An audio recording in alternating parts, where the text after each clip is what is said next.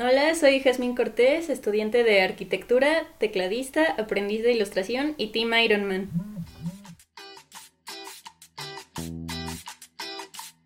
Bienvenidos a este podcast. Mi nombre es Emiliano Jiménez y desde siempre he sentido una gran curiosidad y unas incontrolables ganas de conocer a fondo a todas esas personas increíbles que caminan entre nosotros, dando todo de sí día a día, soñando despiertos pero sin dejar de trabajar duro. Esto es Charlas Ordinarias con gente extraordinaria.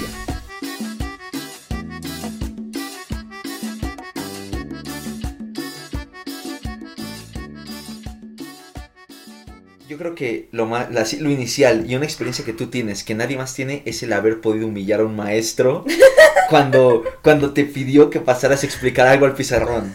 ¿Sabes lo bonito, cuánto poder se siente cuando puedes hacer eso y que ella no pueda decirte nada? Creo que nunca he conocido a nadie que de verdad pueda, haya, haya pasado a explicar lo que la maestra pidió es bellísimo. Es que aparte eran cosas sencillas, entonces era como de, bueno, esto lo vi en la primaria, no hay gran problema. Eh, fue, fue bellísimo. Además, la susodicha era un, un, asco de persona, entonces fue todavía más bonito de ponerle en su cara, sí me lo sé, no necesito tu ayuda. Me encantó como dijiste cosas sencillas y estoy seguro de que el 95% del salón y yo no tenemos todavía ni idea de qué, qué era lo que hiciste en ese momento. Yo no recuerdo que dije, ay, parece que sí lo hizo bien. Entonces...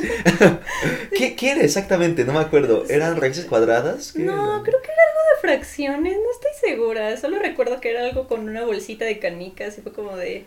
En tu cara. A, a nuestro público que está aquí escuchando esto y no tiene ningún contexto, cuando Jazmín y yo íbamos en la secundaria, una vez, por alguna razón, la maestra de matemáticas de nuestro segundo año de secundaria la regañó. Ella ni siquiera estaba hablando, pero se volvió así completamente loca contra la pobre Jazmín y le dijo que si, seguía, que si quería hablar tanto que pasara el pizarrón a explicar el tema. Y pues estamos hablando de una Jazmín de 13 años, 14? Sí, 13, 14 años que, que estaba muerta de nervios porque es una, es una niña muy, muy, eh, bueno, en ese entonces no sé ahorita, entonces era una niña muy tranquila, muy aplicada, así, que no rompía ningún plato. fue hasta, tercer, fue hasta tercer año que empezaste ya como a romper unas cuantas reglas, pero en segundo eras así, goody two shoes, ¿no? Pero el caso está en que Jazmín estuvo un poco nervioso durante unos segundos, rápido leyó el tema en su cuaderno y pasó a escribir un ejemplo y explicarle a la clase todo. Y pues como de película lo terminó de explicar y todo el salón se puso a aplaudirle porque la maestra había intentado humillarla públicamente y le había salido el tiro por la culata. Ay, fue bellísimo. Es que estaba bien loca la señora, o sea, eran tres filas, yo estaba en la de en medio, entonces una chavita que estaba a mi izquierda, estaba hablando con la que estaba a la derecha. ¿Recuerdas quién era? Qué mala. No, fíjate que sí me gustaría, pero no me acuerdo quién era. ¿No te acuerdas quién era? No me acuerdo oh, quién déjame era. pensar. Mm, yo tampoco recuerdo. Solo recuerdo que no le hablaba muy bien, entonces pues no era de los conocidos que ahorita tengo. Pero el punto es de que estaban platicando ellas y de repente se voltea la dueña. ¡Ey, tú, Jazmín, ya cállate! Y yo así de, ¿pero qué? para empezar, Jazmín no había hablado en seis meses de clases, Así nunca hablaba en es, esa. o sea- ¿Por qué de pronto habría, habría empezado a hacer escándalo? Ajá, y aparte era como que mi clase supuestamente favorita hasta que llegó esa doña, pero pues era como que mi materia favorita, entonces pues con más razón le iba a poner atención. Y de repente fueron unas tres veces en las que se volteó y me dice, ¿sabes qué? Te voy a mandar a la dirección y te voy a mandar con un recado. Y he, de decir que mi mamá es de pocas pulgas, entonces dije, no, se va a armar feo. Entonces, luego de eso, me dijo, ni modo que estés habl- ni modo que la, de- la chavita de tal fila está hablando con la de la otra fila. Y yo así de, pues sí. Eh, Es justamente.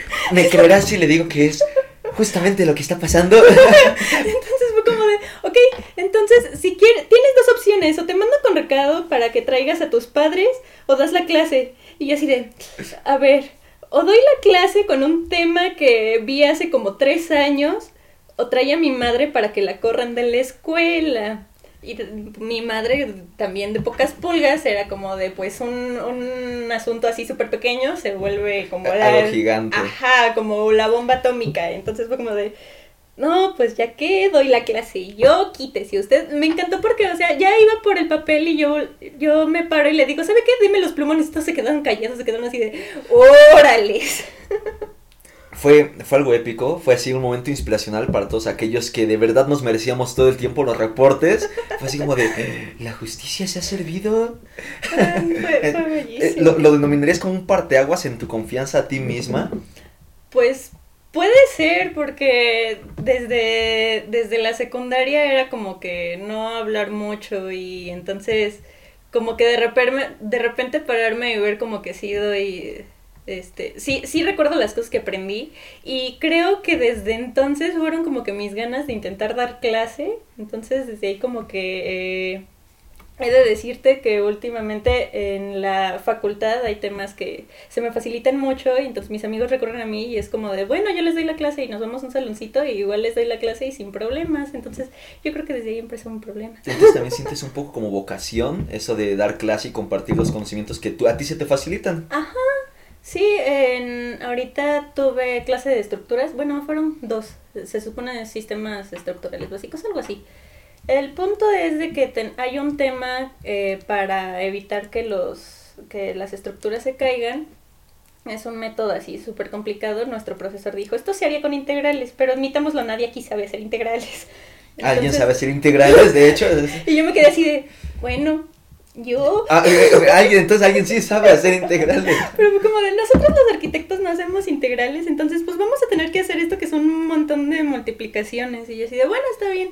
Y entonces se me facilitó tanto que pues le ayudaba a mis compañeritos y los compañeritos que se juntaban conmigo eran los únicos que pasaron con 10 la, la materia.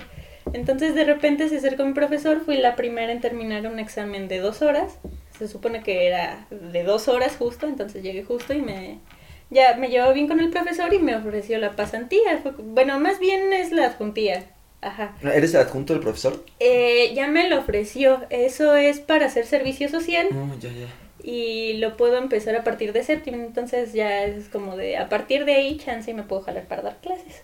Eso, es muy, eso es muy, muy padre. Y la verdad, pues ya ahora que lo mencionas, como que desde la secundaria tenías un poco ese piquetito de, de ayudar a los que no entendíamos las, las cosas. Y, por más perdidos que estuviéramos, yo, yo en más de una ocasión recurrí a ti para que me ayudaras con alguna materia. y recuerdo que una vez, justo, si no me equivoco, fue también en esa materia con esa personita. Este, yo, yo estaba así seguro de que iba a reprobar y cuando me dieron mi calificación era un 7. Y me decía como de, gracias Jazmín, quiero agradecer a mi familia y a Jazmín por creer en mí, entonces... Quiero hacer un pequeño paréntesis, voy a, voy a echar de cabeza aquí a mi... Al locutor. A mi locutor. Eh, esa vez me pidió le ayudara con esa materia, entonces fue a mi casa, no estábamos muy lejos y estábamos en la parte de abajo, era una unidad, entonces había dos edificios en medio. Estábamos platicando, ya habíamos terminado de estudiar según, y llegó mi papá, es un señor como de 1,80 y pues venía de su trabajo, entonces era pura mezclilla, unas botas, un señor acá todo, pues no estará muy ponchado, pero pues sí se le notan los músculos. Pero bueno, yo mido unos 60 y en ese entonces seguramente medía como unos 55. entonces llegó, llegó mi papá y pues aparte venía contra luz, entonces era como una de esas escenas de película de que ya viene el, el más acá, el que va a matar a todos, entonces... Emiliano se le quedó viendo y le digo, ah, pues él es, le digo, mi papá, él es un amigo. Me dice, bueno, con su voz esota, buenas tardes, joven. Y Emiliano nada más se le quedó viendo, buenas tardes. Y buenas ya. señores. Justo. Entonces chocaron las manos. Bueno, más bien, eh, se sujetaron de las manos, bueno, apretón de manos. Ya subió mi papá y ya me dice Emiliano así como, todavía asustado. Me apretó mucho la mano y me duele. y yo era muy pequeño, yo era muy pequeño y el papá de Jazmín es una fuerza intimidante. Era, era, fue algo que me marcó durante un tiempo. Y aparte mi Seis los amigos, señor, seis los amigos, por favor. y tiene, mi papá tiene la cara de pocos amigos, entonces peor tantito. Puede ser la persona más amable del mundo, pero tiene así cara de... es de esos memes de mi papá con la cara de te voy a matar, pero con su perrito bailando. Porque ciertamente tienes a Balto. Ajá. Balto es un perro salchicha que Jazmín ha tenido durante... Ocho años. Ocho años. O sea, desde que te conozco tienes a Balto. Es el amor de mi vida ese perro. Eh, yo, así me tocaba, aquí cuando Jazmín vivía cerca de esta zona, que éramos prácticamente vecinos, era en las mañanas o en las tardes ver a Balto subir y bajar con su papá a lo largo de toda la avenida, pues porque era su hora de paseo y era así, ir súper feliz, tu perro salchicha. Todo feliz, niño. Me encanta porque mi papá le enseñó a no cruzarse la calle y varios trucos, entonces Balto no se cruza la calle hasta que alguien le diga. Y me da risa porque a donde sea que vayamos, si hay niños o, chavitos eh, jugando por ahí, lo ven eh, haciendo sus trucos, cruzando la calle, voltean y es como de, ya ves, hace más que tú, por menos que tú. No, no, no, a- a- la Tommy Tapia, que tenés un perro salchicha, Ajá. este, no se, no se cruza la calle, o sea, no se baja de la banqueta, pero no sabe cruzar la calle sola. Oh. Entonces, como dices, Balto hace muchos más trucos. ¿No te pasa que vas con tu, con Balto y toda la gente reacciona como si en su vida hubieran visto un perro salchicha? Sí, ¡Ah, me un perro salchicha! Y todo el mundo vaya a verlo y así. Es como, ay, está bien bonito tu perro. Sí, lo sé. Muchas gracias. Él también lo sabe. Además de, además de ahora ya tener la prácticamente la pasantía lista y también tu pues una opción para dar clases respecto a teclado y la música, que recuerdo que eres una prodigio, que yo no tenía idea de que tocaba un instrumento y de pronto en tercer año diste un golpe de fama porque tocabas 10 distintos instrumentos y dabas las presentaciones en el auditorio y tocabas tu, ¿cómo se llama? La melódica, La melódica, el acordeón, el acordeón. el, el piano que había en el auditorio.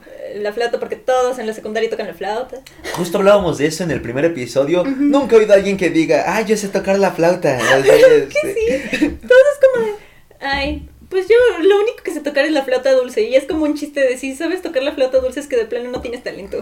Mejor, es, es preferible no saber tocarla, de hecho. Sí, sí, sí. Pero, ¿sabes qué es gracioso? He visto muchas personas, bueno, muchas, dos.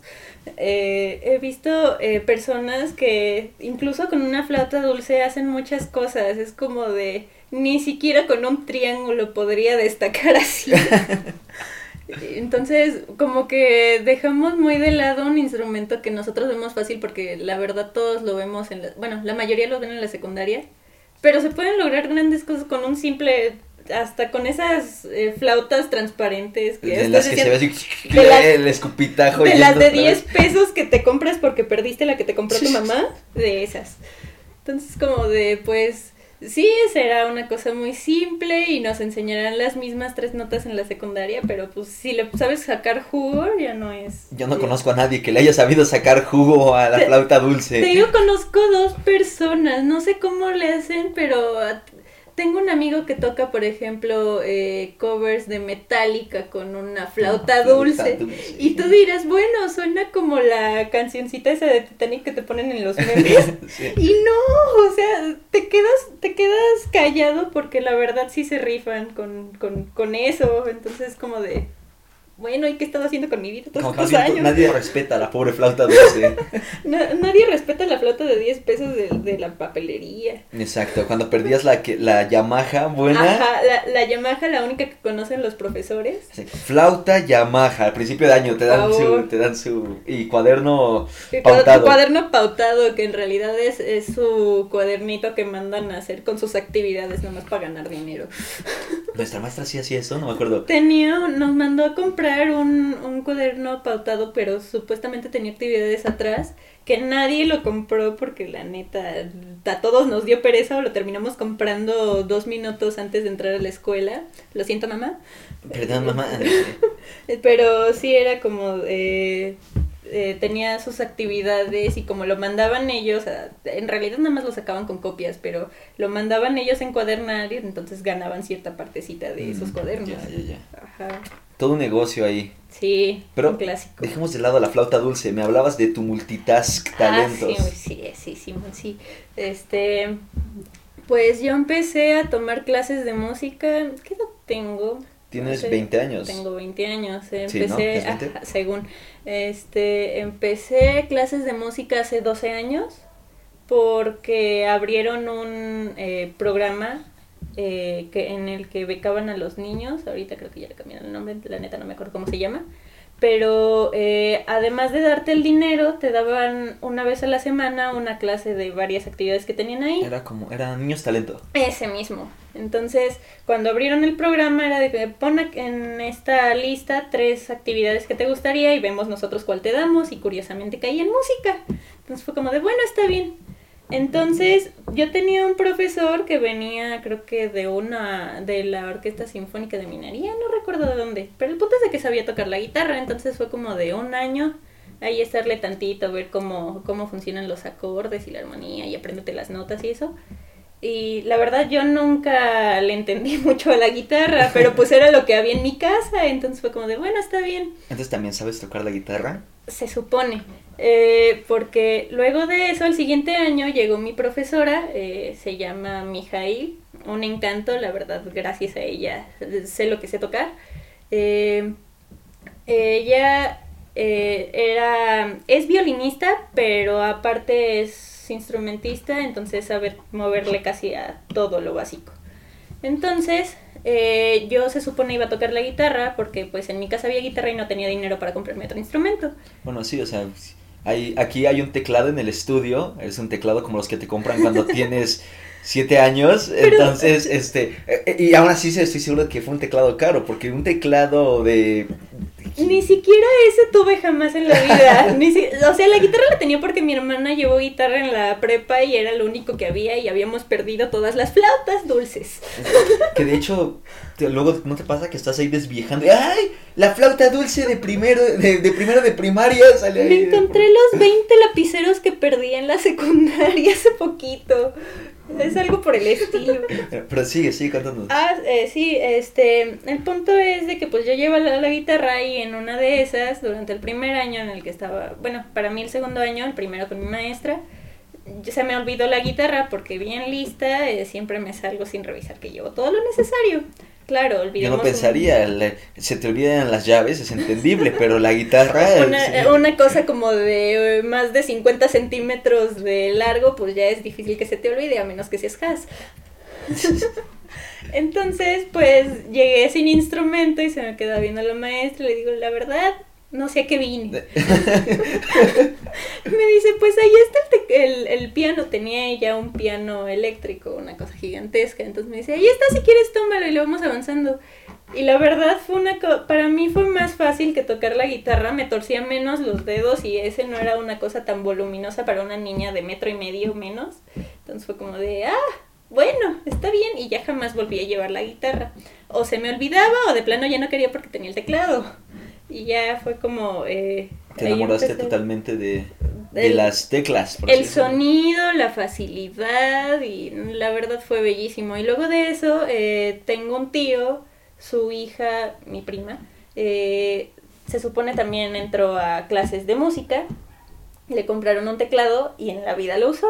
Entonces cuando le dice a mi mamá fue como de, pues ahí se está empolvando, si quieres te lo regalo y yo como de, ¡Ah! ¿En serio?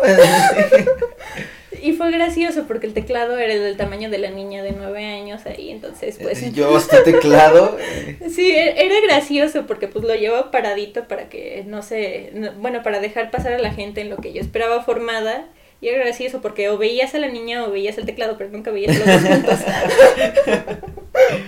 ¿Y el, el, teclado te facilitó de la misma manera de poder tocar la melódica y el acordeón después o son completamente distintos? Eh, bueno, como son de teclas, es como lo mismo, es la, son, es la misma estructura que llevan en cuestión a cuántas teclas tienen, y pues igual con, con tonos, semitonos y esas cosas.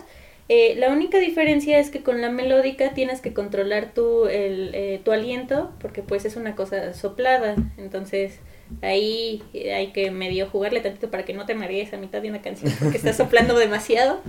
Y en cuestión al acordeón, lo gracioso de ahí fue que cuando yo empecé a tocar el acordeón, que nada, que nunca lo he vuelto a tocar en la vida. Pero lo tocaste como si no hubiera mañana. Ajá, es que en la, en la secundaria eh, tenían un acordeón que nadie en la vida, en la historia, en 10 años lo había tocado, si es que vamos a poco tiempo. Seguramente siguen sin tocarlo después de ti, sí. Seguramente sigue sin tocarlo. Pero lo bueno de ese, de ese acordeón era que era el acordeón de teclas, no el de botones. La verdad es que el de botones en la vida lo he entendido porque aprietas un botón y suena una nota y, tocas ese mismo botón con otra y nada que ver. Eh, tú dices, bueno, pues ha de ser como si tocaras dos notas y no, es como es como decir si le pongo este jugo un popote es de uva, pero si le pongo el popote de otro color es de manzana. ¿Qué? entonces el acordeón era de teclas, eso fue una, una ayudada. Sí, fue un parote, entonces fue como de, bueno, ya va, ya lo toco. El problema del acordeón es que pues esa cosa pesaba no sé cuántos kilos y yo de milagro podía cerrar la cajuela del carro. Que de por sí eres una persona muy delgada y nos volvemos, volvemos a ir como lo de lo que pasó con tu papá. Estamos hablando de que teníamos 13 años en ese entonces. 13 años. Y hablo en serio con lo de la cajuela, o sea, a mí me costó mucho trabajo cerrar la cajuela del carro, ¿cómo iba a cargar eso? Entonces era como de, bueno, tocas tantito y luego lo dejas ahí y en otra media hora lo intentas. Pero lo gracioso de eso es que como yo era la única que tocaba en toda la, en toda la escuela, en toda la secundaria, eh, pues en el último festival en el que estuve, no me acuerdo si era de, la independencia o si era la clausura. ¿No maestra pedagógica? Algo así ah, era. Bueno, fue, fue, un festival. Ajá, fue un festival. El punto es de que todos entraban y como yo era la única que tocaba y ves a la pobre niña subir, bajar, subir, bajar como siete veces a siete números distintos para tocar el teclado. en esa muestra pedagógica yo estuve como edecán de distintas muestras porque cuando tienes talento, pero tienes buen porte es lo que haces. Este. Y aparte tenía un señor bozarrón, entonces, bueno, todavía lo tiene, entonces era como que todo elegante, bien formal, buenas tardes. Y de pronto, eh, ¿qué pasó amigo? De repente con sus imitaciones de los profesores el último día. Imitaciones que hasta los prefectos entraban a ver las imitaciones. Era bellísimo. No, Aquí me están balconeando. yo siempre, como que nunca he dicho que fue un buen estudiante o algo por el estilo. Por ningún invitado había dicho qué tan, qué tan desastroso fui y que era el payasito del salón. Malo no era, porque la verdad el hombrecito era bastante inteligente y quiero pensar que ahora es, muy listo, pero es, muy, flojo. listo. Ajá, bueno, para entonces era como, eh, no sé si ahorita, pero era como el alma de la fiesta. Llegaba y ya se animaba todo. Entonces, durante las horas libres ya era como de, pues no tenemos que, nada que hacer, pero tenemos Emiliano, cuenta, ¿no? Era como Bodoque, ¿no? Ah, este. Era como Bodoque. Bodoque su guitarra, sí, este. ¿Y por qué se anima la fiesta? Porque si no se divierten, les pido con mi guitarra, ¿cómo es? Justo así, entonces, sí, básicamente él era, él era el Bodoque del salón. Todo, todo inteligente, todo recto, igual todo elegante el hombrecillo y sin él no hay fiesta. bueno, que, muchas gracias así por, por decir todas esas cosas bonitas que, nos transportan a una era completamente distinta. Sí, o sea, hace mucho que yo no, no recordaba. Yo no me acordaba de la muestra o de las imitaciones. O sea, claro que lo tengo grabado en la memoria, pero no me había remontado a eso. No te preocupes, yo lo tengo grabado en la computadora. te iba a decir, Ah, eh, además de además de la música y todo esto, bueno, de tocar los instrumentos, recuerdo que compusiste una pieza Ah, en conjunto con Jimena o la compusiste tú principalmente? ¿Cómo fue? ¿Fue en conjunto? Sí, fue, fue, en conjunto. La verdad es que nos pusimos a improvisar y fue como de repente algo sonaba bonito que ella tocaba y le digo, eh, quédate con eso. Ajá. Y ya era como de si improvisamos las dos al mismo tiempo, o sonaba espantoso o salía algo bonito. Como el jazz, ¿no? Que es prácticamente una pista y sobre esa pista se improvisa. Sí, básicamente algo así fue con ella y la verdad no quedó tan mal. ¿Y la composición te agrada o, o el, tocar el instrumento es lo tuyo? Eh, ahorita, bueno, la verdad a mí se me complica mucho componer. Eh, ahorita que estoy con mi banda, eh, he visto que sí es bastante complicado el, encontrar una buena armonía o encontrar algo que no hayan tocado antes en otra canción. entonces, a mí se me facilita más que me digan esto es lo que tenemos y si tú quieres tocar o moverle algo, pues va, pero tampoco tampoco es como que no no lo intente eh, eso de la composición porque a pesar de que es difícil eh, pues si tú le echas ganitas algo se consigue. Bueno malo pero se consigue. y el tener un resultado es súper gratificante supongo sí hay ahorita que estoy con mi banda empezamos este año eh, empecé yo a componer ahorita ya compuse dos canciones que la verdad eh, digamos que todavía no se, se, las he mostrado a ellos, pero por lo menos conmigo yo me siento bien de que no suena tan mal. Pero hay otras, por ejemplo, ten, eh, mi guitarrista principal, eh, Alberto, eh, él se rifa mucho con eso de la composición, entonces luego hace sus maquetas, que es más o menos la canción pero hecha a computadora. Me las comparte y es como de agregarle todo algo en el teclado. Y hace poquito hizo una canción en la que me dijo, quiero un intro en el teclado y quiero que tengas aparte un solo en esta parte, para que tú te luzcas. Como de, ah, va. ¿Sabes lo, lo satisfactorio que se siente cuando se los muestras? Es como de, la neta te rifaste, repítalo porque queremos escucharlo, porque la verdad nos gustó mucho se siente muy bonito ese sentimiento, de al fin lo logré. Un, trabajo muy bien hecho que es apreciado. Ajá, es como de esas veces en las que tú sientes que lo que haces es como basura, pero llega alguien y te dice todo lo contrario, es como de, vaya. Creo que el problema es que luego muchas veces la, la gente, los artistas como tú son súper autocríticos, o sea, es como de, ya hiciste algo increíble, estoy casi seguro que yéndonos a los grandes compositores, a los grandes pintores, veían así sus obras maestras que ahorita adoramos y decían, no, es mi peor trabajo, por Pero es que la gente es muy autocrítica, no, al contrario, yo creo que uno tiene que ser autocrítico, pero también aceptar cuando, cuando dices, hice un buen trabajo. Si alguno de mis compañeritos de la facultad escucha esto, se va a andar em, eh, mordiendo la lengua para evitar maldecirme, porque es básicamente lo que yo hago siempre en la facultad, es como de, esto es una basura, pero siempre me llegan ellos y no manches, Has, más lo veo y quiero tirar mi cuaderno y de paso mi vida. Exactamente, me acuerdo que los o sea, el simple hecho de los cuadernos, por ejemplo, así, por yo creo que tiene un cuaderno para todas las materias en la secundaria y era un cuaderno así maltrecho y si llevas los tuyos enmicaditos, con distintas plumas de colores, es ese tipo de persona que subraya sus títulos y subraya su título de otro color. No, no estoy muy orgullosa, pero mi, mi hermosísima Pola ahorita me llama la, la mujer de los plumones. La mujer de los plumones es, es un buen sobrenombre, es un buen sobrenombre. Incluso podría ser hasta tu nombre artístico. Soy la chica de los la plumones. chica de los plumones. Monet Junk es, es tu banda. ya tuvieron una presentación, si yo no me equivoco. Somos, eh, uh, dos presentaciones. Dos presentaciones. Ah, bueno, yo, yo sabía solo de una. Ah, eh, tuvimos una el 2 de noviembre en el Comics Rock Show. Y. ¿El la... que Hidalgo? Ajá. No, está increíble entonces. Está genial, yo no sabía, yo nunca había ido a ese lugar. ¿Nunca había ido a rock, a, rock, Show en general tampoco? No, ni siquiera. Es como una friki plaza, pero como más respetuosa. Es o sea, como que, como son más viejos los que van a Rock Show, como que ya hay una ley implícita de no estorbemos en los pasillos. Habían cómics, habían figuras eh, coleccionables, la verdad era como el sueño para mí, pero fue como de, no tengo dinero, tengo prisa. ¡Ah! yo fui hace dos semanas y me pasó igual. iba así viendo cosas de, mi infancia. Por ejemplo, dime una. Así, vamos a cambiar completamente este tema y después volvemos a lo de la presentación. Dime, no sé, un videojuego que, que de chica te, te, que te mande hacia tu niñez por completo y que veas así la figura y digas, carajo, la figura a lo mejor no es lo mejor de lo mejor, pero esa figura la quiero porque porque es de mi niñez. No recuerdo qué versión era, pero el Smash para el GameCube. Ese fue el, como el primero que yo jugué y es como que, que me recuerda igual. Veo, la, veo figuras y es como de, ¡Ah! yo conozco eso. Yo necesito eso. Que te manda a otro. Y por ejemplo, o que lo relacionas con, no lo sé, si tu hermana alguna vez te dijo, ah, este juego está bueno, y tú ves algo respecto a ese juego, te recuerda a, tu hermana, o a tu papá, o a tu mamá. Justo. Sí. ¿te, ¿te, pasó así en el rock show? Eh, eh, más o menos, fue como, eh, la verdad yo soy muy fan de, de, por ejemplo, ahorita Tortugas Ninja, es como que... Ah, yo, yo recuerdo que siempre has sido relativamente fan de las Tortugas Ninja. Sí, es como mi, es como mi Star Wars para varios de aquí. Eh, para mí, la secta virgen. Nada más que en verde. exactamente, pero, pero entonces Tortugas Ninja es tu top. Sí, es como mi, mi mayor eh, soy perteneciente a ese fandom desde siempre, desde que salió esta caricatura cuando todavía existía Jetix.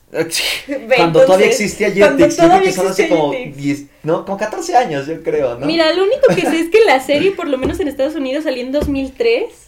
Entonces, eh, no sé cuánto se habrán tardado para entonces para sacarlo aquí en, México. Cinco años de menos. Cinco años de menos. Pero el punto era de que desde entonces yo era como, eh, me volví fan, a pesar de que no era como lo más eh, común entre las niñas para entonces, porque ahorita pues ya quién pues, sabe. Ahorita está muy padre, ¿no? Esa, esa, esa liberación, porque a ti te tocó una época de romper roles y romper estereotipos en la que todavía que un hombre usara cierto tipo de shorts era ah maldito foto o cosas o que una chica usara pantalones era ay machirula y cosas por el estilo era como lo justo y, y, era romper por completo eso e, era era la época en la que todos los todas las cosas de Barbie, porque pues también me gustaban las muñecas, todas las cosas de Barbie eran, Barbie. eh, obvio, todas las cosas de Barbie eran rosas. La única variante que tenía es sobre el rojo o un amarillo. O a lo mejor un azul, azul muy El- clarito. ajá, el azul pastel clásico, pero de ahí en fuera todo era rosa, entonces que a una niña le gustara algo que le gustara a los niños era como de, ¿qué, qué, qué está pasando? Sí, sí, sí. Pero sí, sí, con las tortugas ninja, por Ah, favor. sí, o sea, eh, el punto es de que me gustaba mucho esa caricatura, entonces eh, cuando fui al Comic Rock Show tenían una figura justo de la serie de 2003, fue como de, yo quería eso cuando era pequeña y nunca, nunca me lo trajeron los reyes, por así decirlo, porque pues Santa gordo capitalista nunca me trajo mi bicicleta. Pero, sa- ¿sabes qué es lo, lo padre que estaba oyendo, por ejemplo, con este Matt Hunter, el coleccionista? Es que ahorita que vamos creciendo, ya empezamos a tener la oportunidad de lo mejor de nosotros poder conseguir de alguna manera esas figuras que de chicos nos habría encantado y ahora le damos el valor distinto. Sí, justo. E- Es como eh, vi igual una frase en, en Facebook que era como de lo chido de ya tener tu propio dinero a los 20, 20 y tantos años. Es que ya eres tus propios Reyes Magos y te compras lo que tú quieras. Como, como este podcast todavía no me monetiza, aún no soy mi propio rey mago, Pero algún día. pero, pero cuando tenía un trabajo establecido y estable, Ajá. pienso como de, ¿por qué gasté dinero en tanta idiotez en vez de comprarme una idiotez coleccionable, no? Una idiotez coleccionable. ¿Sabes? Eh, creo que es en lo único en lo que sí he gastado mi dinero inteligentemente, porque no soy mucho de gastar mi dinero. eh, hasta eso sí me inculcaron la cultura del ahorro. Dos, dos. Pero sí me he comprado varias cosas que digo, bueno, no quisiera, pero si en algún momento necesito dinero, pues ya lo vendo y ulala. ¿Qué es así una, de- una de tus figuras que dices, este es un, un colchón salvavidas si lo llego a necesitar? Figuras no, porque O- o solo bueno, me he un comprado objeto, una. más bien. Solo me he comprado una figura, pero eh, en cuestión a coleccionables me compré. eh, como soy fan de Tortugas Ninja, me compré, por ejemplo, el cómic de la muerte de Donatello, que salió hace como dos, Ujú, tres sí, años. sí, sí. Me compré. Es cuando le rompen el caparazón, ¿no? Justo Mm, ese mismo. Me compré un cómic del. El primer cómic del crossover de Tortugas Ninja y Batman, pero es la versión de los cortes del director. Que ahora ya está de moda porque salió la película Oh, animada. clásico, sí, sí. clásico. Que, que cambiaron todo también, como acostumbran, ¿no? na- nada que ver con los cuatro que existen, pero fue como de, oh cielos, Debo verla, aunque no sea leal a la... debo verlo aunque no tenga nada que ver. Entonces tienes tus cómics, esos cómics que son vestigios. Eso y súmale que, bueno, igual le baja el valor que esté en español, pero me comer número de Tortugas Ninja de la clásica y fui a que me lo autografiara el co-creador cuando vino a México la primera vez. Entonces tienes ahí Ajá. tus, tus Sí. joyitas. Sí, o la última vez que revisé, por ejemplo, el de cortes del director estaba como en mil pesos No, y era la sí. primera edición, que es justo la que yo tengo. Luego se disparan de- muchísimo más los precios. Sí, este. y no tenía mucho que lo, que lo habían sacado, tenía como tres años. Entonces fue como de, ¿a poco ya subió tanto? Me costó 35 pesos. Eh, Mi, mi papá, como dices, o sea, aquí Star Wars es para mí Ajá. el top, ¿no? Pero ahorita ubicas la serie del Mandaloriano, ¿no es Sí. así? Bien, pues hace, yo creo que nueve, ocho, nueve años, pues, y fuimos mi papá y yo ahí en Jalisco, hay una plaza, del, el equivalente a la Friki Plaza en Jalisco, Ajá. y tenía unas figuras abiertas de Mandalorianos que venían en un dúo, en- vienen las dos figuras y un cómic. Ujú. Entonces estaba en 500 pesos. Y a mi papá se dice así como de, ay, es un montón, pero desde que yo tengo memoria él me ha inculcado Star Wars es la ley y los mandalorianos son así. Y, o sea, el mandaloriano para mí es lo máximo que pasó porque toda mi vida lo había esperado. Entonces pues ya dijo como de, bueno, ya 500 barras, denos las figuras porque las coleccionamos. Ajá. El caso está en que cuando anunciaron la serie del Mandaloriano, todos los productos que tuvieran que ver se dispararon. Ahorita andan como en 5 mil pesos esas dos de figuras. no, Es es como de-. Y, y cuando las compras dices, ay, esto está bien caro, cuando no sabes que en dos, tres años van a valer el triple o van a perder todo su valor, también puede pasar. No, y también es depende de dónde las compres. Por ejemplo, en eh, hubo una especie de, de convención de. Pues fue. No te voy a decir que fue de cómics porque fue muy variado. No recuerdo exactamente qué fue. Fue en Coapa, fue la primera que hicieron. La, la del Deportivo de los Electricistas. Ese ah, yo he ido a las dos de Star Wars y a la de los Simpsons. Yo fui la de los Simpsons, fue, fue el especial de Tortugas Ninja y uno de Miraculous. Entonces fue como, eh, la primera que hicieron creo que fue la de Tortugas, entonces fui y ah, pues ya ves que tienen sus puestitos de Sí, sí, sí. figuritas y juguetes y lo que tengas. Entonces encontré una figura de bueno, ahorita creo que ya es de colección, pero eh, para entonces eh, creo que fue Mattel, Hasbro, no sé, sacaron una edición de las primeras tortugas, las de los cómics, pero estaban, digamos, a color, eran verdecitas.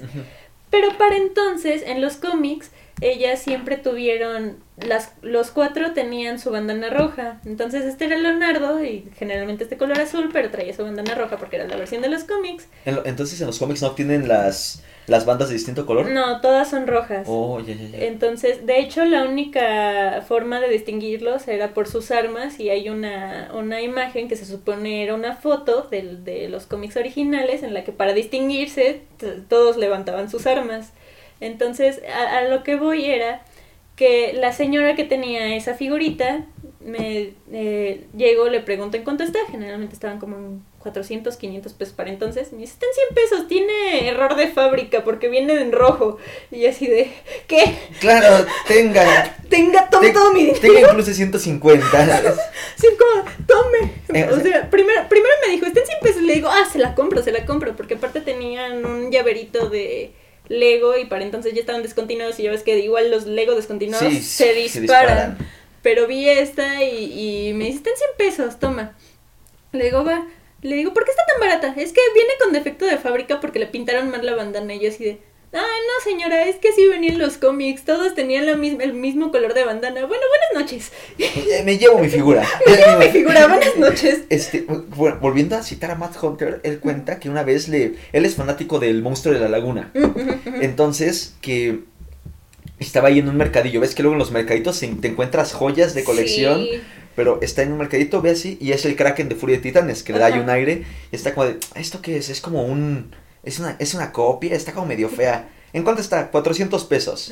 Ay, no, ¿qué voy a llevarme esto? Entonces, en cuanto la suelta, alguien más llega y se la compra en el momento. La lleva a otro puesto y la venden 4000. Sí, sí pasa. Eh, ¿Se te imaginas así la señora? Así, ¿Cómo que? ¿Cómo que? que así están en los cómics? hay que ser muy conocedor para poder ubicar esos detallitos. Sí, tienes, que, tienes que meterte mucho en, en esa clase de cosas en la historia, no, no solo en, en de qué trata tal cosa, sino en cómo surgió esas cosas para darte cuenta de que o algo es mal o algo está de colección o la verdad tiene un precio ridículo, lo voy a comprar. En, eres también entonces una fanática de todo lo que es la cultura pop. Sí, soy bastante friki en ese aspecto. de la secta virgen, como muchos de los presentes aquí. Ustedes no lo saben, pero tengo suficientes playeras de tortugas para irme un día a la semana con una distinta. Me pasa lo mismo con playeras de Star Wars. Entonces, este, no, no, ¿qué? ¿Eso es extraño? Así, ¿Qué? ¿Eso no era lo normal? ¿Cómo no todo el mundo tiene unas? ¿No era de ley? Te iba a decir, ya que eres así, toda una friki. ¿cuál considerarías, además de Tortugas Ninja, que es tu héroe favorito? Ay, am, yo creo que sería Nightwing. Es, es en DC el- el en lo que se convierte el primer Robin después de Dick dejar de ser. Robin. Ajá. Eh, es curioso porque tú me preguntas qué casa es tu favorita, te voy a decir Marvel. ¿Qué héroe es favorito? Te voy a decir que DC. DC. ok, eh, de la casa DC es Nightwing. Ajá, y básicamente igual en todos los superhéroes que yo puedo enlistar, el principio está Nightwing. Y no porque esté guapo, pero sí. y de Marvel, ¿cuál sería tu héroe favorito? Y de Marvel, estoy en. Me van a llamar básica, pero sería Iron Man, a la par de Spider-Man. Y tengo un ligero problema porque de ahí lo que sigue ya no. Bueno, es que Deadpool no es precisamente un héroe, es, un Es un antihéroe. antihéroe, pero- Entonces está como entre el sí y el no de ser un villano. Yo creo que podríamos ahorita establecer en antihéroes y en villanos, también de Ajá, las dos sí, casas, justo, ¿no? justo, Entonces, ajá. quedamos DC, Nightwing, top. Justo. Eh, bueno, pero dame otro, porque me dijiste Spider-Man y Iron Man, dame otro Ah, DC, bueno, porfa. sí. Am, en DC, el, siguiente podría ser. mm, quizás Aqualad, pero estoy más relacionada con el Aqualad de Justicia Joven. Ya, el, el morenazo. Ajá, el, Ah, el- sí, el sí, sí. morenazo, barba de leñador, voz de Morgan Freeman. Ah, fue hasta des- Pero es ya después, ¿no? Porque en, en los jóvenes titanes todavía sale como un morrito, ¿no? Es que, es que en los jóvenes titanes, el de jóvenes titanes es una versión completamente distinta a la que aparece en Justicia Joven. En, en jóvenes titanes es casi mitad pez, pero en el en Justicia Joven ya es el, el aprendiz todopoderoso de, De Aquaman. de Aquaman, entonces ya ah, es un morenazo, tiene unos poderes así todos salvajes y aparte es como que muy recto y el líder, el líder por, por, ¿cómo podemos llamarlo? El líder de- por excelencia. Ajá, el líder por excelencia, es como de, bueno, ¿Cuál era tu joven titán favorito si no fuera Robin?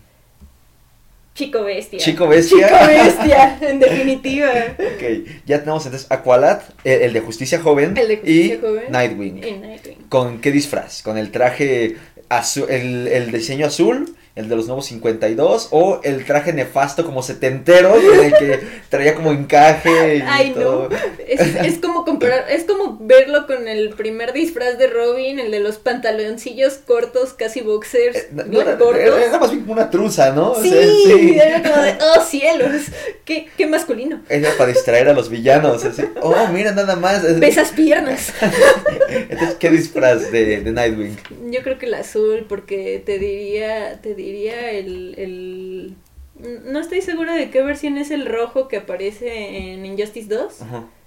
pero el traje lo arruina el cabello que le El cabello largo peinado, de Damian ajá. Wayne es terrible. Sí, es terrible, entonces yo creo que sí el azul. Sí, el, az- el azul clásico El con el que siempre se clásico, relaciona. En el que aparece generalmente en las películas animadas, ese. Mm, ya, es un Sí. buen traje. Sí. Entonces, quedamos Aqualad, Nightwing de, de traje azul clásico y. Iron Man. Iron Man de los cómics o también de series y películas.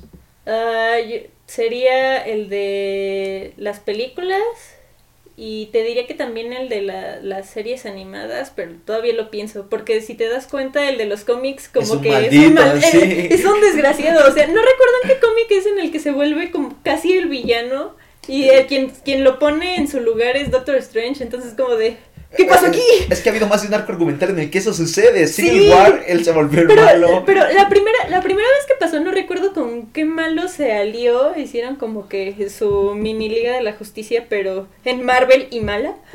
Y el que lo pone en su lugar es el ego de Doctor Strange. Entonces es como de nada que ver con las películas. Entonces el, Ah. el Iron Man de los cómics es como un poco más detestable. ¿No son los Thunderbolts? La, la esta como Liga de la Justicia. Creo que Ah, es- con el Hulk rojo y el General Ross y todos ellos. Creo que sí. Creo que sí, te, te mentiría si te lo afirmo, pero Sí, creo también, que sí. también. O sea, te fallo un tanto en cómics, tengo así como el concierto general, pero ahorita ya está como ah, claro, justicia joven. He leído uno que otro y como los leo en internet es como lo de lo leo una vez y se pierde el link. Exactamente. Pero, eh, y Spider-Man supongo que el de los cómics. Sí. Hoy, ¿cuál es tu Spider-Man favorito de la tele- de, de la, del cine? Uy. Ay, no, vamos a Uy. decir Tom Holland. No, Ay, no, qué no, no. bueno, qué bueno. Mira, te voy a decir, Tom Holland no me parece malo, pero es el último en la lista, incluyendo a los, anima a los de la película animada. ¿A los de la película animada? Ah, ¿De cuál Ah, hablamos? de la de un nuevo universo. Mm, de- bueno, el no, Spider-Verse. Creo, creo que es de los, creo que esos son los mejores Spider-Man. de La verdad, todos, sí. la verdad es que sí, incluso, incluso el Peter, Peter Parker, ajá, ah, de hecho, Peter Porker incluso me parece mejor que Holland, pero Holland no lo hace mal, el problema es que está to- todo muy mocosito. No, y- siento que siento que la- el guion es más bien el débil. O sea, este. No, no son malas, pero tampoco son las mejores películas de Spider-Man. En, en- en- No. Además ya estamos muy viejos como para Ajá. identificarnos con, con ese Tom Holland. Sí, no, no, está muy chavito y está muy torpe y se supone que, que Peter era como todo, todo en sí era torpe porque pues estaba chavito, pero no era tan chavito como para, como para ser tan idiota. No, no es- yo, yo leí alguna vez que de hecho este Spider-Man nada más estuvo en la preparatoria como 10 números, algo por el estilo, y después ya era a la universidad. Ajá. Y como que es la edad en la que todos topamos a Spider-Man. ¿eh? Pero, o sea, tenía edad como para ser el fotógrafo de un periódico y este mocosito, si sube, si toma fotos es para subirlas a Facebook. Luego, ya, ya quien toma fotos para el periódico con cámara profesional, ya seguramente lo vas a ver ahí con, con su smartphone y es muy cool y toda la onda, y así, Ajá. sí, no, ya. Es como de, bueno, sí, sí, chamaquito, sí. Pero Team Iron Man hasta el final, por Sí. Robert Downey Jr. Sí, principalmente, pero aparte, o sea, en la, por ejemplo, en las películas como que sus argumentos me parecían más inteligentes hasta eso. Y aquí es donde tú me vas a empezar a echar No, yo no voy a decir nada, no voy a decir nada, porque yo soy Team Cap y podría, podría echarme una hora diciendo por qué Team Cap es mejor, pero no es... es No, la- no va a pasar hoy. Exacto, no sucederá hoy, espérenos en el próximo crossover, así es. Pero... en, el, en el próximo especial En- de, en de cosas espe- frikis. Exacto, especial olor agrio, así va a ser. Déjalo, déjalo para la tertulia. Pero bien. Eh, y en, en esto de la, la cultura popular y toda la onda, ¿sientes que estos personajes que admiras y que con los que te identificas, además de todos tus múltiples gustos, influyen en lo que tú haces, en cómo te conduces por la vida? Yo creo que sí, porque a pesar de que son cosas eh, fantasiosas, Ficticias. ficticias, ajá, de que, de que este sujeto puede ver con rayos X cualquier cosa, eh, pues hasta eso, digamos que tienen ciertos argumentos que te hacen pensar, pues es que la sociedad se está yendo a pique o todavía tiene salvación y esas cosas. O te enseñan, por ejemplo, eh, a valorar eh, ciertas cosas que tú no puedes ver a simple vista. Ejemplo, de la quizás la buena relación que tengas o no con, con algunas personas. O de que en realidad, si tú crees que vives en una basura, en un, en un cuarto que la neta no tiene nada, de repente pues te pones a leer un cómic y este, bueno, ahorita no se me ocurre ningún ejemplo, pero este... el, el hombre este- araña, pensemos que de- él tiene que coser su propio Ajá, traje. él tiene que coser su propio traje y entonces te das cuenta y pues de que tienes varias personas de que sí están en esa situación de que ellos ellos tienen que hacer sus propias cosas, arreglan su propia ropa y tú estás muy tranquilo, cómodo en tu casa, ya sea que vivas con tus padres o tengas un trabajo estable, es como de ah caray, ¿qué está pasando? Y pues ya es como empiezas a valorar un poco cosas que no ves simple vista. ¿Tus compañeros de Monet Junk tienen la, son así también fanáticos de este tipo de cosas o te toca a ti ser la friki del grupo? Solo uno, eh, de Nef es, el es mi otro guitarrista, es el guitarrista rítmico, es el único que siento yo. La verdad no llevo mucho tiempo conociéndolos, pero a él sí, llevo conociéndolo como 3, 4 años. Y es el único al que yo ubico que si le digo vámonos a ver una película de superhéroes, maratón de superhéroes si quieres, y dice, ah, jalo. Eh, ¿Cómo conoces a los integrantes de Monet? Fue algo curioso, cuando yo iba en la prepa, en mi segundo año, un chavito tenía su banda, se llamaba Overthinking. eh, ¿Overthinking? Ajá. eh, puso eh, un anuncio en la prepa diciendo estoy buscando tecladista, llama a este número. Y dije, ah, vale, tomé una foto y como cuatro meses después me acordé que tenía esa foto en el celular, porque clásico. Entonces eh, llamé, les digo, ¿todavía necesitan ayuda? Él nos dice, claro. Y entonces ya fui y ahí estaba Denef y otros tres chavitos. Eh, entonces ya me integré a ellos y estu- estuvimos un rato juntos. eh, eh, incluso grabamos, grabamos un EP, está creo que en Spotify todavía. Y de ahí eh, nos separamos el año pasado. Ajá. Tuvo peleas. Overthink se, Ajá. se separó. Sí, eh, tuvieron problemitas el, el bajista con todos los demás, creo. Y además de que siempre anduvimos buscando un guitarrista fijo eh, que sea principal. Eh, pero bueno, el punto es de que no funcionó, incluso ya habiendo grabado el EP. Entonces ya me seguí hablando con ellos. Eh, digo, por separado, la verdad es que nunca, nunca fue como que estuviéramos todos juntos eh, con una plática así normal o que estuviéramos sin tener que tocar cosas de la banda. Pero después de eso, a inicios de año, me manda mensaje de Nef que todavía nos hablábamos. Me dice, quiero hacer otro proyecto. Le digo, va, yo le entro. Y ya junto a estos chavitos que creo que iban con él en la secundaria y todavía se hablaban, dijeron, pues es que yo también quiero hacer una banda, ah, pues va. Y ya me integré como en agosto más o menos, ellos empezaron por junio y hasta ahorita todo bien. No, pues es, es como esas o sea, no es de esas historias en las que la banda estuvo junta todo el tiempo Sí, y tenemos sea, el no. sino que fue como pues como los Beatles, ¿no? O sea, que este que John Lennon, no, que Paul McCartney o fue John Lennon el que cae. Fue Paul. McCartney, creo que les cayó así como de, "Oigan, necesitan una un guitarrista y un cantante." Eh, y dije, creo "Ah, sí. eh, sí jala, carnal." Ajá. Entonces, pues tú llegaste como outsider y te te agregaste ahí a la dinámica del grupo. Sí, o sea, me inter- no fui a ensayar desde junio porque yo tenía o estaba en la facultad o ellos ensayaban en una parte, digamos, muy, muy barrio pesado en el que pues no, no me dejaban ir por cuestiones de seguridad y esas cosas. Porque el país es inseguro. Porque México mágico. Exacto. Entonces, pues ya cuando cambiaron de lugar de ensayo, pues ya me uní yo y pues nos llevamos bien hasta eso. Al principio como que no conectamos mucho, pero fue porque no me tengo problemas para hablar con la gente. Eres un tanto tímida. Sí, eh, bastante. Entonces era como de nada más, hola, ¿cómo están? Y ya toca esto. Bueno, adiós, bye bye. y ya, pero ahorita ya me conecté más con ellos y te digo que ya es como de, quiero que te luzcas aquí, ya nos ponemos a platicar, le mando yo lo que tenga y es como más confianza.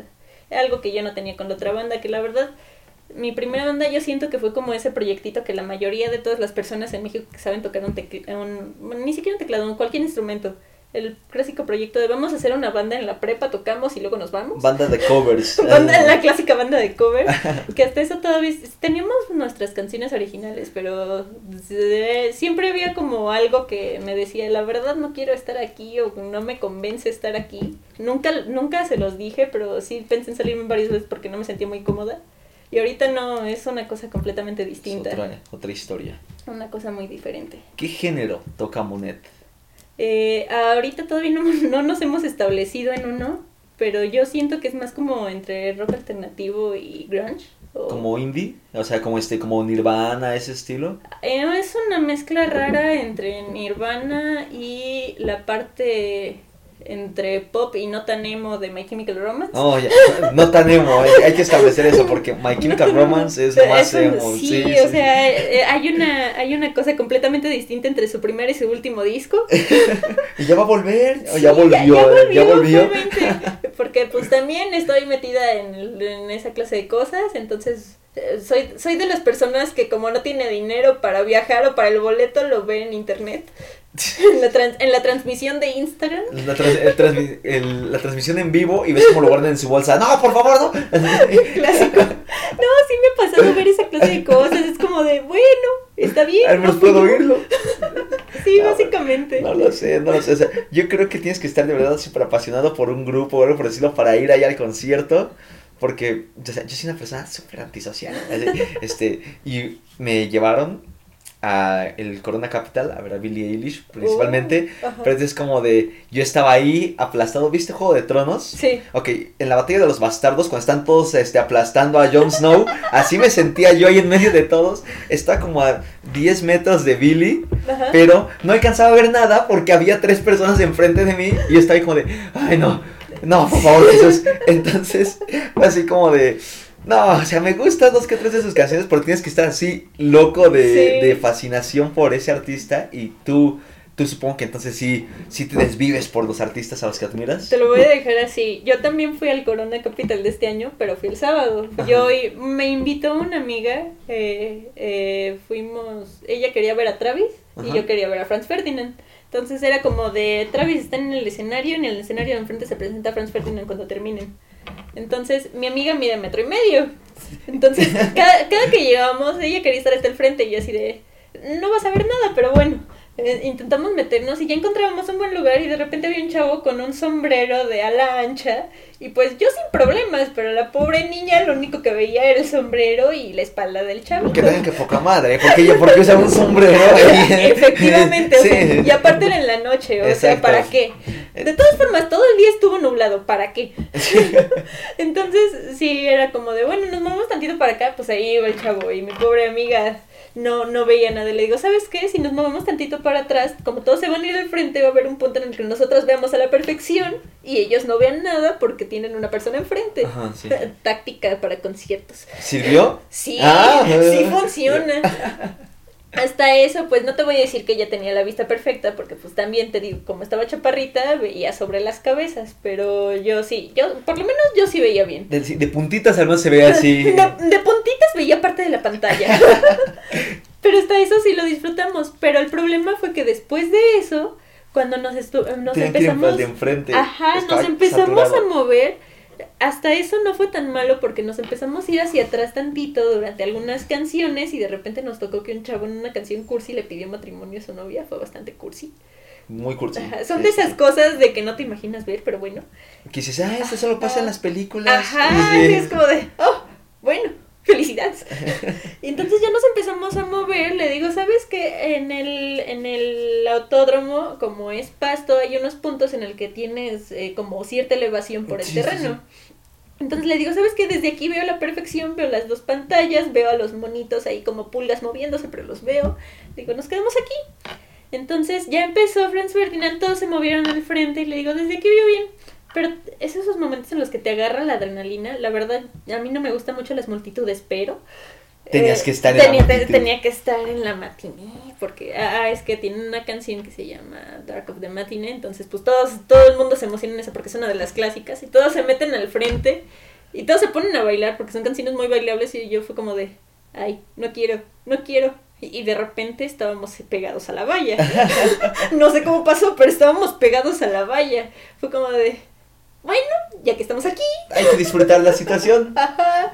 Y fue, fue, sí, es lo que tú dices, ya tienes que tener cierto, eh, digamos, acercamiento con la banda, así que te guste mucho como para atreverte a hacer cosas que en la vida pensaste que ibas a lograr. O que, o que simplemente dirías como de, ay, chale. Ajá. No es inspector. No es inspector, ¿dónde está el Islam? Eh, exacto. porque, pues, eh, la- por ejemplo, ahí con Billie Eilish fue, o sea, está, pues, tiene un ambiente increíble. Ajá. Pero está cuando dijo, ¿cuál es esa canción? ¿A qué hora tocan la del Bad Guy? Así. Sí, me, me siento parte de la sí. transmisión, sí, sí. Sí, sí, sí, o sea, es- digo, pero hay, pero la gente llorando y llevándole Sí. carteles y todo, y yo así como de, eh, ¿dónde está mi primo? ¿Qué es que, que- quién me llevó? Y lo perdí. O sea, este, porque dije, nos vamos a ñerar, ¿por qué es Ajá. Añerarse ahí? Ajá. Sí, sí, sí. Sí, o sea, te digo, por ejemplo, nosotros llegamos hasta la valla y ya cuando terminó lo primero que pensé, ay, yo sé, mide metro y medio y estamos aquí. Y Ay. volteas a ver, ¿ya no estaba o sí estaba? Volteo y nada más veo una manita estirándose por allá y como traía cierta pulsera que lo ubico es como de, ay, ahí Ahí está, sí, viva. Sigue viva, exactamente. Pero sí, e- es gracioso porque a lo que, eh, bueno, lo que te comentaba hace rato es que a mí no me gustan mucho las multitudes. Así tengo, después de un pésimo eh, grito de independencia, como que le tengo pavor estar en un lugar ¿Qué con mucha pasó en ese grito de independencia? Una pequeña niña, la misma niña de 13 años de hace rato, Ajá. estábamos en el grito de independencia y ya terminó, pues ya nos íbamos. El del Zócalo. Por fortuna no. Ah, ¿en dónde- Pero en en la fue? delegación. En la delegación, imagínate cómo habría estado en el Zócalo. Ok, ok, Ajá, sigue. o sea, la, generalmente lo que he visto es que en muchas delegaciones pues tienen una explanada gigantesca, Coyoacán, creo que la Benito Juárez no tendrá muchas jardineras, pero tiene una explanada No gigantesca. es el caso de la delegación Tlalpan. La Tlalpan es una cosa pequeñísima y aparte tiene un kiosco, tiene un montón de jardineras y un montón de edificios a los lados, que son chiquitos, pero son edificios, entonces no puede pasar mucha gente. Y aún así estábamos todos ahí abarrotados. Entonces ya estábamos, eh, dimos el grito y ya que nos íbamos, porque pues eh, ya llevamos un rato ahí, se empieza a ir la gente, entonces junta en las cuatro callecitas que hay. Y de repente eh, yo iba agarrada de mi hermana, mi papá como que se iba abriendo paso y de repente me suelto de mi hermana porque la gente no me dejaba pasar. Y pues tampoco Y es uno como- piensa, ay, me voy a soltar. ¿no? Así el pensamiento lógico, soltaré la única cosa que me está manteniendo en camino y viva. Entonces, pues como Has tiene mucha fuerza para abrirse paso entre la gente, la, la misma Has que no podía cerrar la cajuela, pues claro que iba a morir en cualquier momento. Fue como de ya empecé a ver mis, mi poca vida. Los por mis 13 ojos. años ahí en... Es como en Los Padrinos Mágicos. Tuve una buena vida.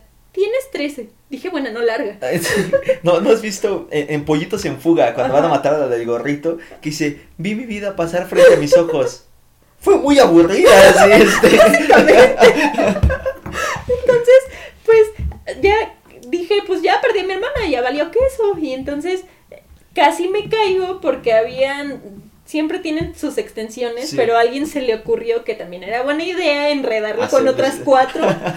eh, súper buena idea, entonces casi me caigo y si no era porque ahí es cuando empecé a apreciar a los vagabundos, un vagabundo evitó que yo me cayera. ¿Te sostuvo? Me sostuvo, me levantó y me puso en el puestecito más cercano y dijo, no te vayas a caer. Le digo, está bien, y ya se fue el señor y aparece mi hermana y me dice, sigues viva. Y así de, eso creo. Así es. ¿Lo, lo- sigo sí. Sí, creo, eso parece. Ese es el, el origen del trauma Entonces, cuando ya cuando estoy en una multitud así muy grande es como de, ay, ay, ya valió queso, ya me voy a caer. Los flashazos de Vietnam. Los flechas de Vietnam, puedo escuchar las bombas en mis oídos. en, en, en tu música, bueno, más bien en la música, ¿cómo, qué, ¿quiénes son tus inspiraciones? ¿Qué, ¿A qué artistas te remontarías para, para pues explicar tu estilo, tu pasión, el, cómo te manejas en ese ámbito? Mm, soy mucho, eh, digamos que mis dioses, por así decirlo, quizás no son los mejores músicos, pero soy súper fan de Linkin Park desde Linkin siempre. Park. Y lo que me gusta de ellos es que nunca se quedaron estancados en un solo estilo. Tú escuchas todos sus discos y siempre es un ritmo distinto. O en el mismo disco pasan de guturales a una balada súper tranquila. Y es lo que me gusta mucho de ellos. O sea, son muy versátiles y aparte, como soy muy fan, obviamente voy a ver qué es lo que hace cada integrante, porque yo.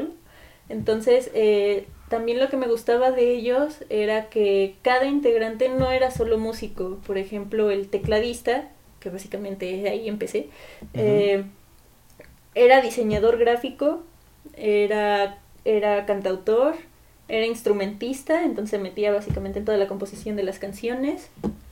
Y aparte, junto al resto de la banda, pero creo que fue más o menos idea suya, que empezaron con una fundación para eh, ayudar a todo el mundo, ya sea niños con hambre o desastres naturales, eh, con, con el dinero que ellos tenían. Y por otro lado, el DJ que tenían es, es, aparte de DJ, es director de cine. Entonces, aparte se iba él con sus películas, creo que por ahí tiene un documental.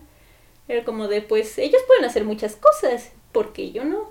Y entonces, aparte, me metía con las letras, sí tienen cosas como que muy, muy profundas y los videos es como, cada uno tiene su propio estilo, hay uno que es como un video dibujado, es como con un estilo de cómic, es como de, yo podría hacer eso algún día.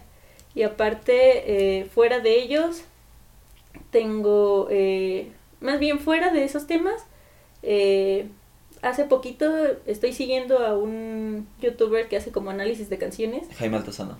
Eh, no, ¿No? no, No. es Chris Soundtrack, algo así se llama. el- Oh, ya, ya, eh, o sea, él eh, es este anglosajón. Ajá. Es que Jaime, pues, es este, es hispano. ¿Sí, Ah. sí lo has oído? Ajá. Sí, Creo- pero- pero- pero por lo sigue. menos he visto Los este, clips en Facebook. Ajá, sí, clásico. sigue, sigue. Entonces, este chavito eh, eh, lo que hace es como separar las canciones por instrumentos y ya estuve viendo y la canción más popular de ellos creo que es Crawling.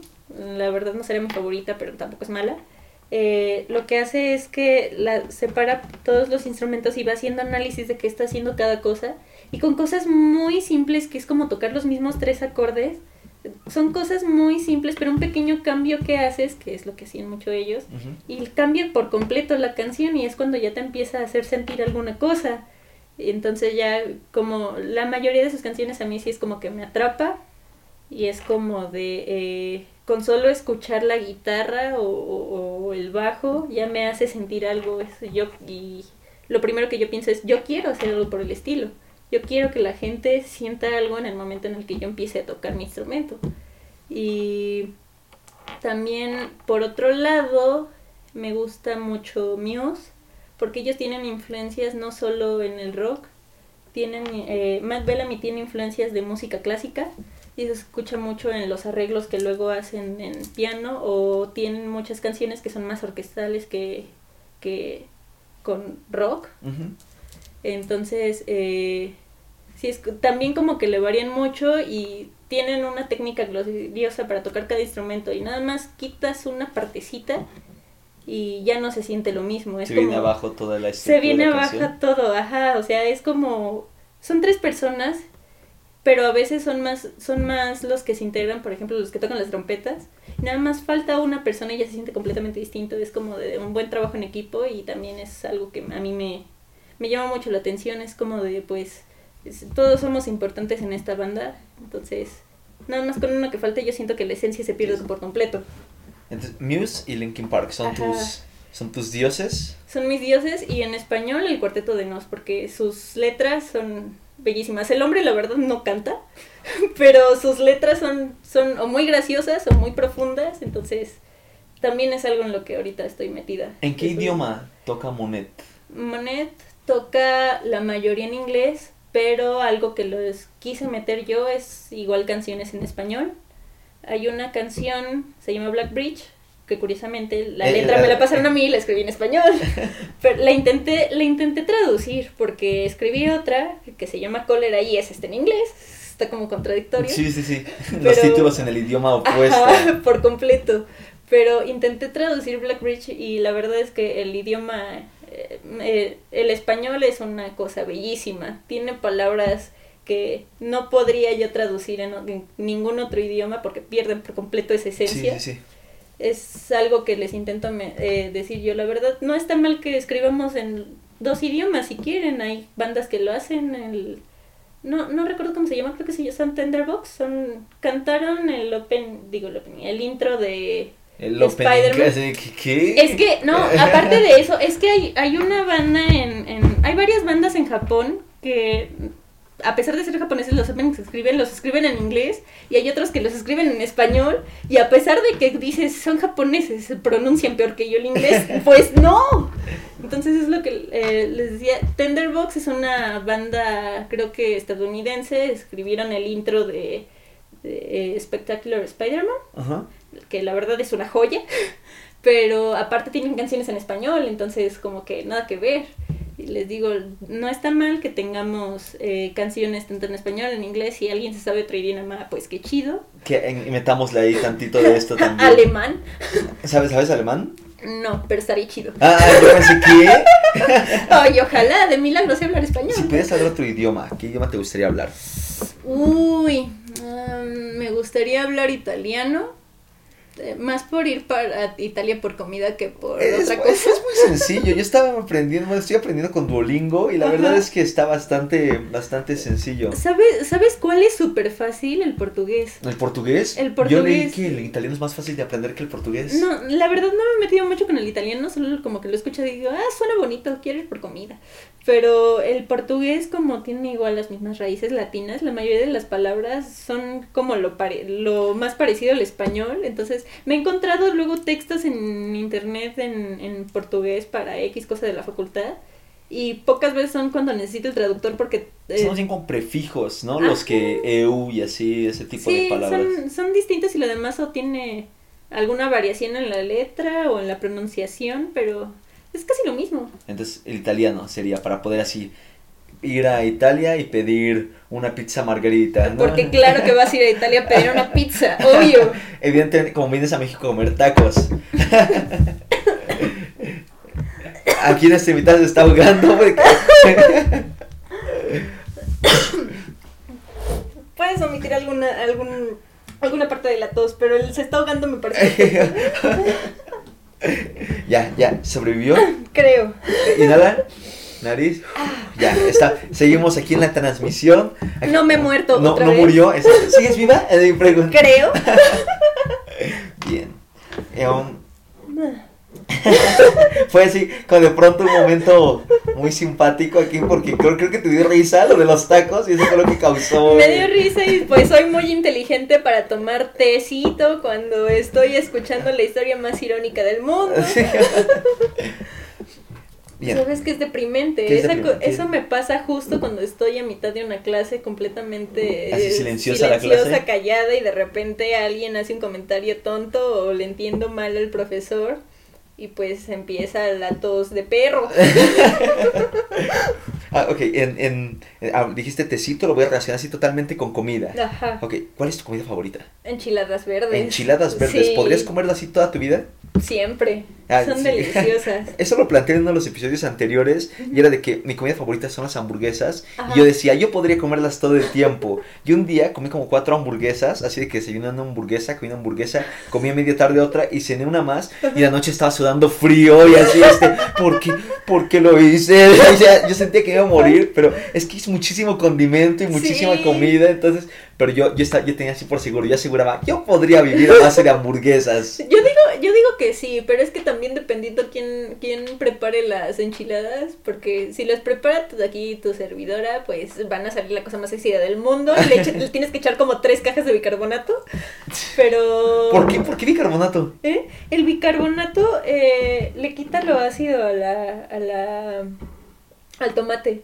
El tomate es una cosa muy ácida, Sí, entonces sí. si le echas bicarbonato como es base, empieza a sacar espumita y ya se le va lo ácido. ¿A ti no te gusta que estén ácidas las enchiladas? O sea, que estén así como con ese... Es que hay cierto ácido. Tú tomas un limón, lo chupas y es ácido. Bastardamente ácido, Ajá. sí. Ah, bueno. Ahora eso multiplícalo por otros 20 limones y es más o menos el ácido que puede tener un, un tomate cuando lo preparas con chile. Nunca me ha tocado preparar una salsa de tomate y chile que quede así de ácida. O sea, la verdad, a lo mejor tus tomates son muy ácidos. Hojas Ah. tiene un don.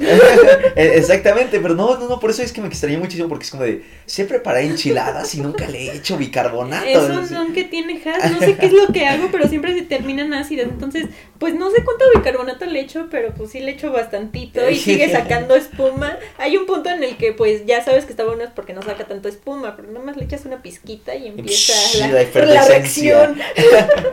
sí, sí, bastante. Entonces como de, wow, podría matar a alguien con esto. Sí. Entonces, es, las enchiladas son tu, tu comida favorita. Y tu bebida favorita de refresco, alcohol, agua, lo que sea. Ufas. Podría ser agua de piña con fresa. Agua de piña con fresa. Entonces así la, el desayuno que te va a tener que hacer tu promotor cuando Moneda esté de gira va a ser así tus enchiladitas no ácidas Ajá. y un vaso de agua de piña con fresa. Sí, sí. Así sería tu- Sería yo feliz en- si, si comiera, por lo menos desayunar eso siempre, sería yo feliz. Bueno, eso digo ahorita, cuando me enferme y ande sudando frío, te voy a decir lo contrario. ¿Por qué, ¿Por qué desayuné comí cené enchiladas? Así es. ¿Qué es lo que le espera a Moneda en el futuro? O sea, o sea, sé que evidentemente van a buscar subir números en Spotify, a lo mejor van a buscar presentarse de otra manera, pero ¿cuál sería? Le, le planteaba esto a, una, a, a Edgar Saldaña, el músico que vino a la primera, que es así como el cuadrito que tú tienes para palomearlo y decir, ok, acabamos de cumplir una meta que, que quiero cumplir.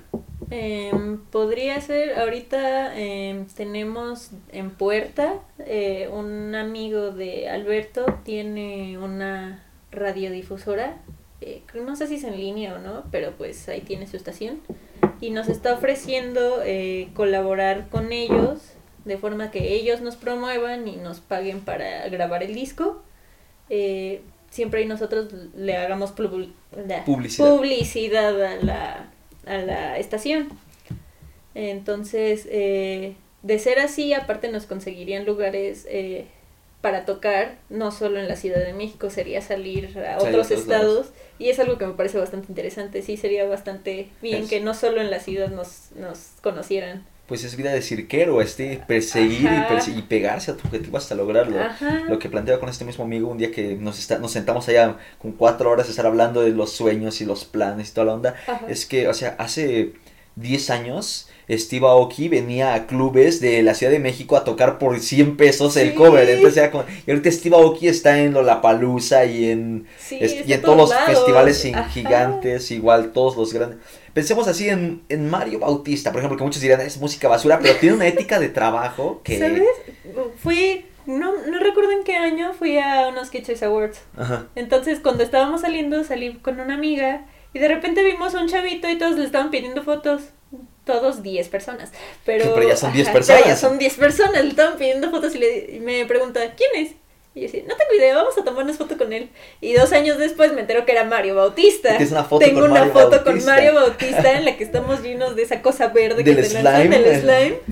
Bien felices. Entonces es como de, wow, yo conocí ese chavo. Pero, pero te digo, o sea, muchísima gente diría, ah, Mario Bautista es música basura, se fue a los Biner, ver a Biner y luego verdad, yo se no volvió reggaetonera. pero- Exacto, pero si estaba viendo su, en su entrevista con Ajá. Ricardo Farrell en Ñam Ñam Extravaganza, y es como de que era de, de lunes a sábado estar en un estado distinto cada Sí. día presentándose así fuera en, el, en La Bruja, así en un bar, en el bar La Bruja, en Chabacano o en este no sé, en Tabasco, en un escenario ahí en una plaza, Ajá. para poder hacer una fanbase Sí, así sí, no, sólida. Y pues sí. es, es, es así a pe- pegarse al objetivo, es lo que está buscando entonces Monet. en Ajá, este sí, momento. básicamente lo que queremos es expandirnos. eh, por lo menos una vez que ya nos conozcan, digamos, en nuestra zona, o no sé, que nuestros amigos ya empiecen a divulgar lo que tenemos.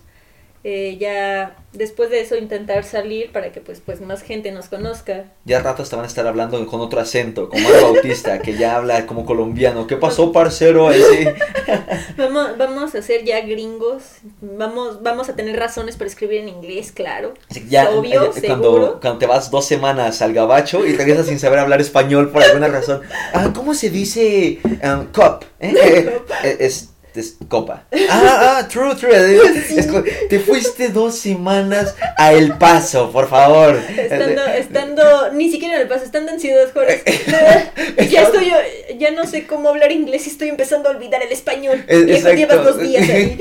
Dices, en Ciudad Juárez, ni siquiera cruzaron la frontera. Exacto. Sí, ok. Y um, en, la, en la segunda presentación de Monet, ya así para empezar a cerrar esto, eh, me hablaste de la presentación en el rock show. Ajá. Pero la segunda presentación fue en la explanada del centro de Tlalpan, ¿no es así? Eh, no. ¿No? Este- La segunda fue en el Utah Bar, Utah Radio, está cerca de Buenavista.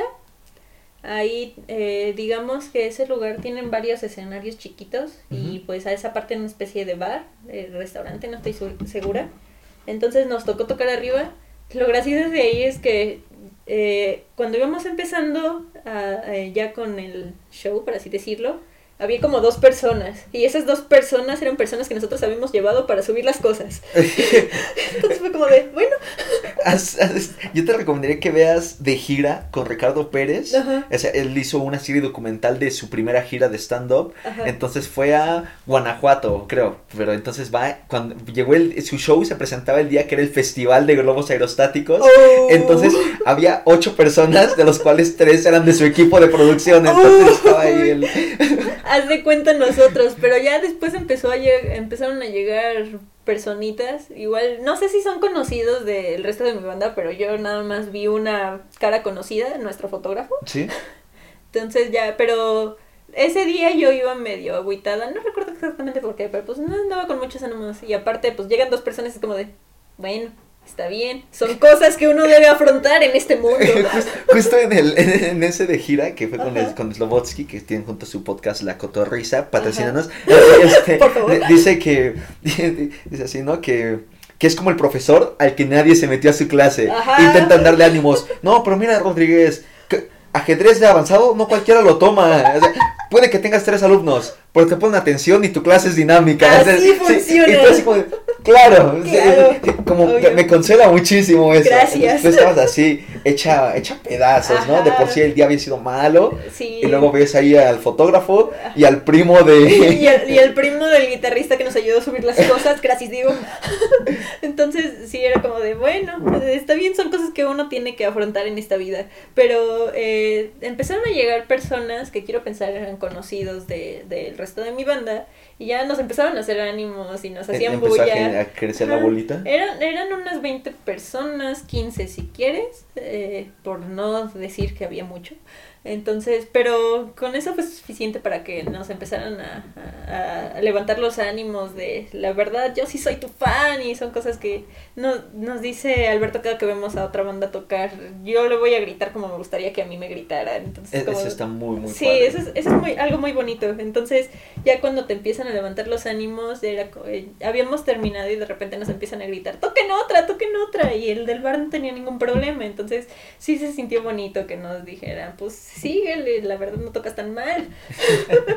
entonces, pues ya empezamos a tocar y en una de esas canciones que yo no sabía que íbamos a tocar, entonces pues terminé improvisando, perdón Alberto. Entonces, eh, hay una especie de pausa en la que nos empiezan a presentar a todos y hacemos una parte de mini solo y es lo bonito que se siente que te empiecen a aplaudir ya que terminas de tocar tú solo es como bueno no estuvo tan mal el día de hoy estuvo excelente el día de hoy entonces. sí es como de bueno por, de, por esto es que estoy aquí este, todo este, este momento en el que las 20, 30 personas que están me están aclamando Ajá. hacen que haya valido la pena todo el recorrido. Es lo que pasó en nuestra primer, en nuestro primer toquín en el cómics.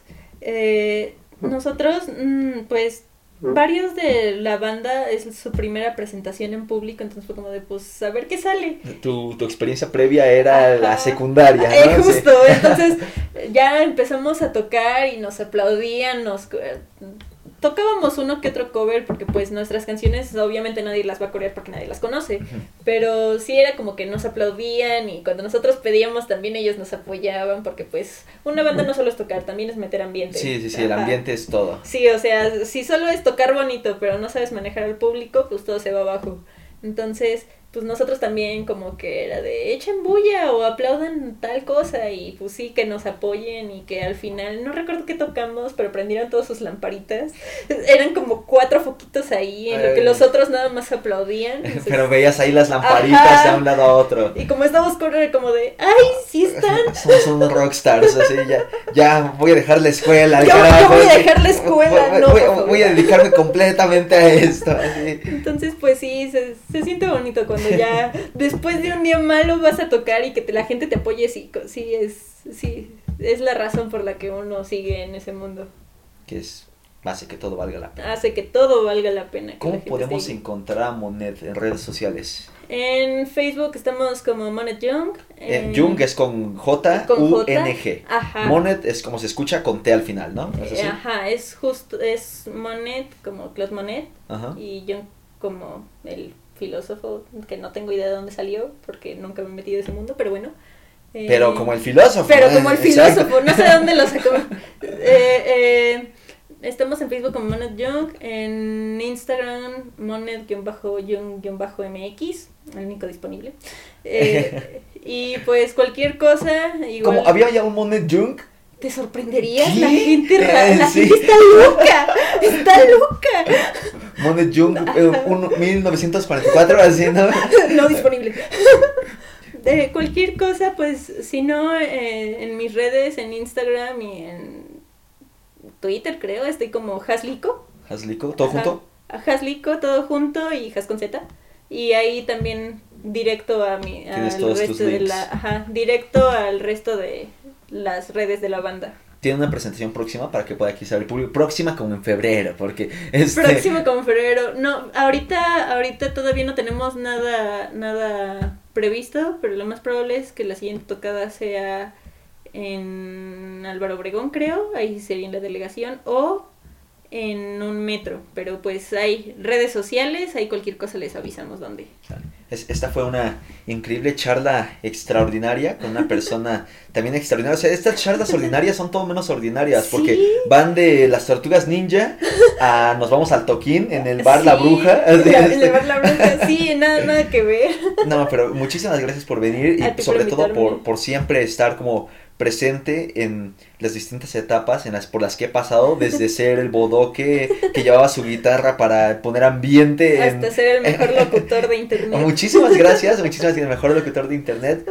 Bien, esto fue charlas ordinarias con gente extraordinaria, teniendo aquí a la tecladista de Monet Jung, una banda que vamos a decir estar, tener así el ojo bien pegado para ver cómo crece, que espero que sea un crecimiento inmediato, a- a- estratosférico, Así será. y que pues les quede muchísimo tiempo por delante y también muchísimo, muchísima suerte y éxito más que suerte. Gracias, Así, ese es de señor, así como, no, no suerte, ¿eh? No suerte, éxito, éxito. así. Claro, claro. Y la clásica señora, igualmente joven, igualmente. eres, eres, eres se- así, eh, ahorita de- detuvimos la despedida, pero eres una señora en cuerpo de, de adulta joven. Sí. No, te, te que sí. Soy el, soy el clásico, aunque no lo piense. Eh, buen- buenos días, joven. Tardes ya, puede tardes ser, ya. yo también. sí. que te crees que alguien, buenas, buenos días. Y ves tu rap, ay, tardes, Tardes ya, Y, como es una señora también con la que te cruzaste, ay, sí es cierto, tardes, joven, tardes. Clásico. Sí, no, siento que nuestra generación ya es de señores, todos. Sí, yo no entiendo cómo pasó, pero sí, efectivamente. Sí, como, todos los que teníamos, eh, pues, los contemporáneos, ya somos señores en cuerpo de jóvenes. Sí. O, o, eres, o eres un maldito reventado, o eres un señor ya que estás así, oh, la rodilla ya duele con el frío, ¿no? ¿Sabes qué es lo triste? A mí sí me duele la rodilla con el frío.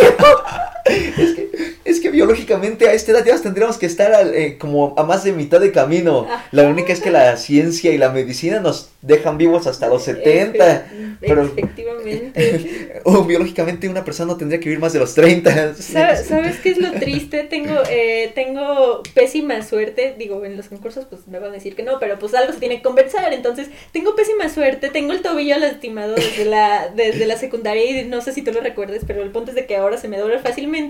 Entonces, en una de esas iba caminando o estaba jugando, no recuerdo, con mis amigos en la facultad y, y pues valió queso la rodilla. Entonces, El tobillo desencadenado la rodilla. el, el tobillo desencadenó la rodilla y ahora sí es como de yo hubiese sido buena deportista, pero valió que se lo rodilla. Eh, ¿Cómo, cómo es este? O sea, el cuerpo humano puede formar a un humanito con sus pulmones, su cerebro, su sistema nervioso y todo en nueve meses, pero no sea la lesión del tobillo de hace seis años porque no ha sanado y cuando sane nunca volverá a ser el mismo. Efectivamente. Esta fue Jazmín Cortés, tecladista de Monet Jung, y esto fue Charlas Ordinarias con gente extraordinaria. Buenos días, tardes o noches.